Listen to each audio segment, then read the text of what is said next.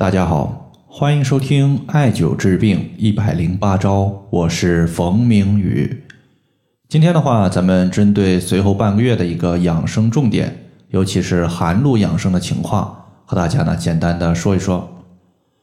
那么本次的一个寒露节气养生呢，其实早在前天就应该和大家分享了，但是呢，当时有一位朋友一直咨询皮肤的瘙痒问题，所以说呢，就把这期节目往后推迟了。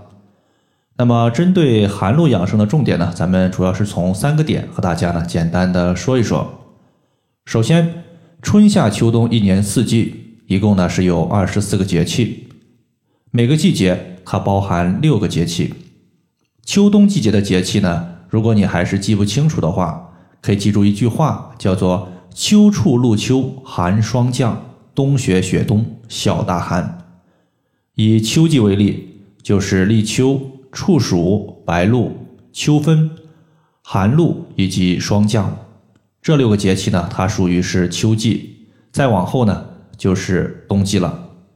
那么深秋和初秋，它的养生重点还是有差异性的。比如说初秋的时候，秋季还带着夏季的热，但是呢，深秋的到来，它已经略微带了一些冬季的寒。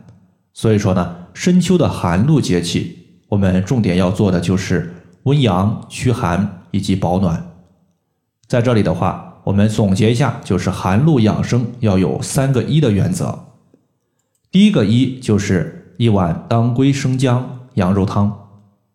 这个方子呢，它出自中医典籍《金匮要略》，方子的名字呢就叫做当归生姜羊肉汤。它的组成呢，包括当归五十克。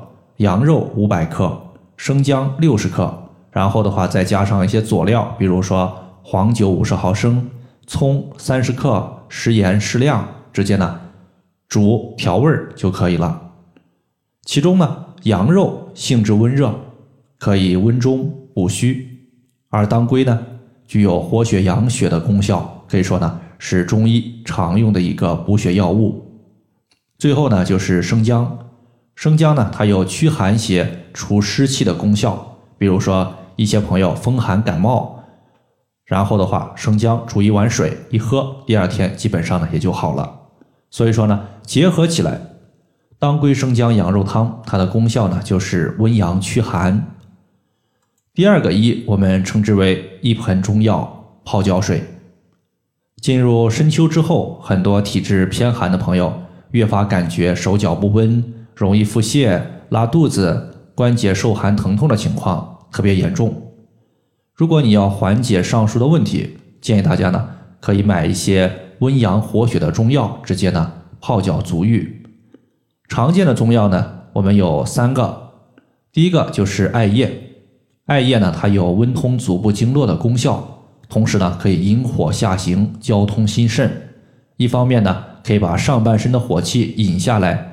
让我们的一个足部感觉到温暖，同时呢，对于心肾不交导致的一个易怒失眠情况也有效果。但是呢，你用艾叶煮水的时候呢，尽量把水的高度漫过脚踝。第二个呢，就是红花。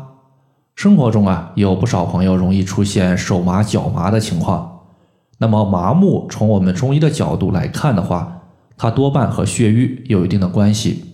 就是气血它淤堵在这个地方过不去了，而红花呢，它有不错的一个活血化瘀的功效。那么最后一个呢，大家可以考虑用路路通加鸡血藤，这两味中药啊，它都有去除风湿痛痹的一个效果，对于关节的麻木问题、疼痛问题有不错的一个功效。也就是说呢，如果你的一个风湿关节疼痛比较多，就可以买一些。路路通以及鸡血藤来足浴泡脚。当然，如果你觉得去中药店买的话比较麻烦，也可以关注我的微信公众账号“冯明宇艾灸”，点击官方商城里面的话有成品的十二味中药足浴包。上述我们说的中药呢，在足浴包之中都有包含。有兴趣的朋友可以作为参考。那么最后一组呢？